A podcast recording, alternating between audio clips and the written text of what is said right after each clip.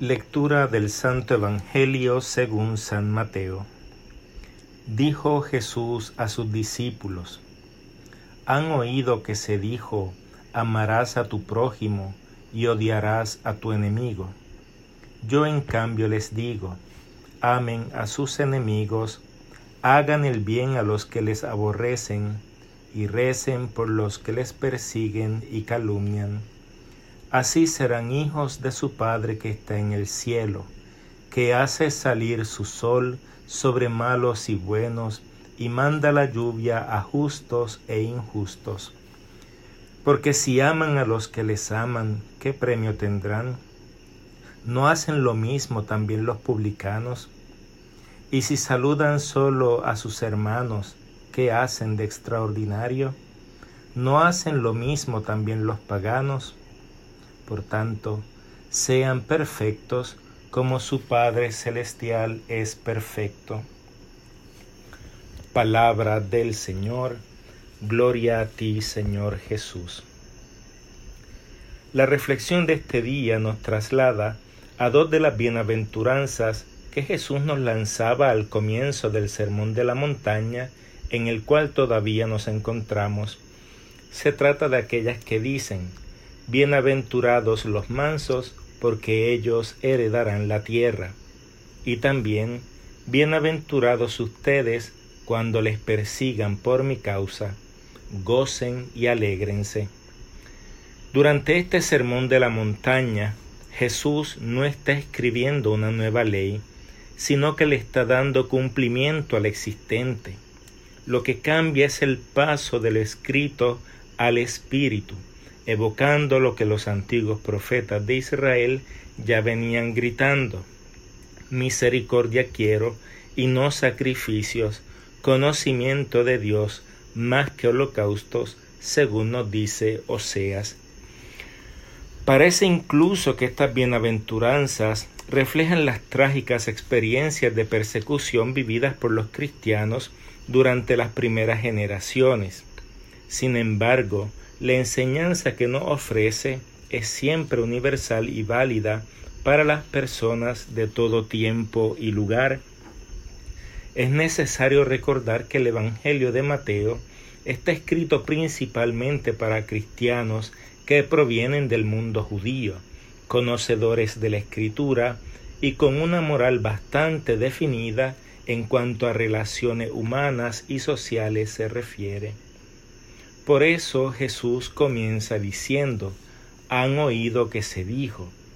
En realidad, no se trata de dichos anónimos que la gente habla en calles y plazas, porque la muy conocida ley del talión, ojo por ojo, diente por diente, se refleja incluso en la ley del Señor.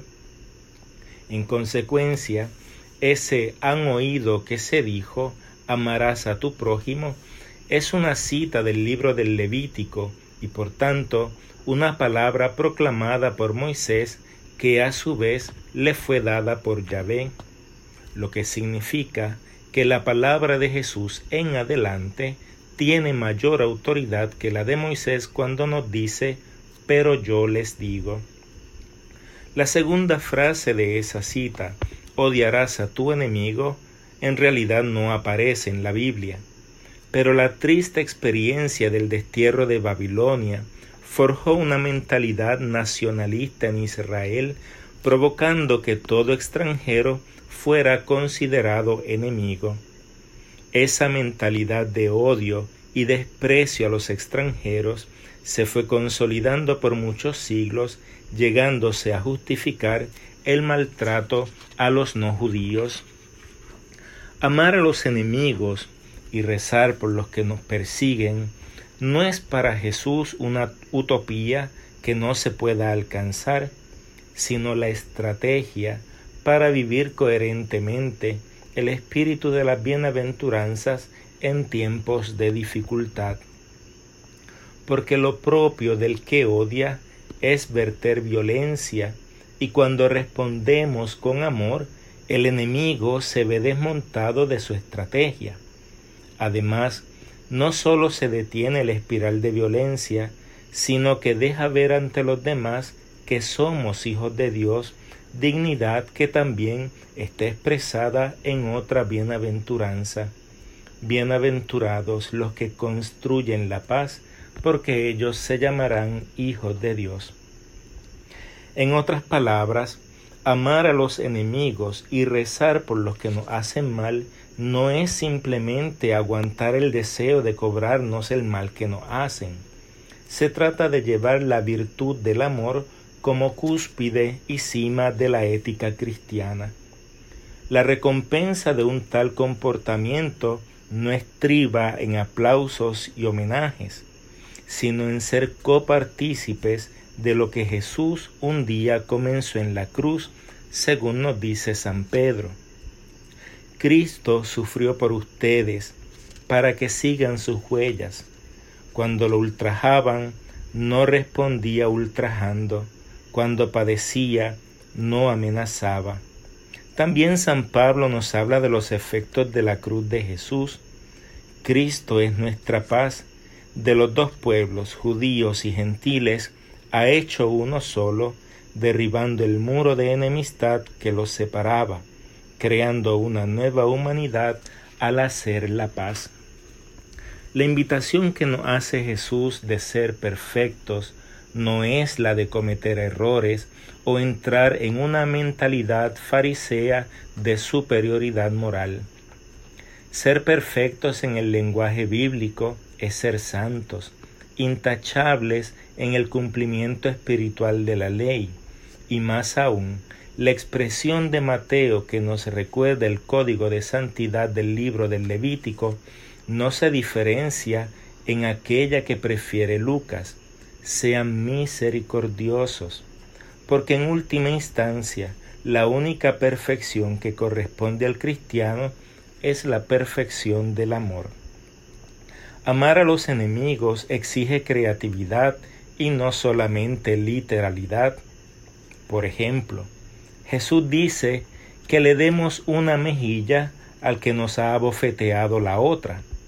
Sin embargo, Jesús en su pasión fue víctima de un violento que le golpeó. Jesús no le presentó la otra mejilla, sino que le preguntó ¿por qué me pegas? Entonces Jesús lo que nos pide es que seamos astutos como serpientes para desmontar al enemigo que busca violencia, y mansos como palomas para detener el espiral que nos destruye. Amar al enemigo no significa hacerse cómplice del mal que comete. Lo que pide Jesús es que lo consideremos humano, respetar que es también una persona y considerar su dignidad. Porque a fin de cuentas, un victimario es a su vez víctima, alguien roto por la violencia provocada por la injusticia.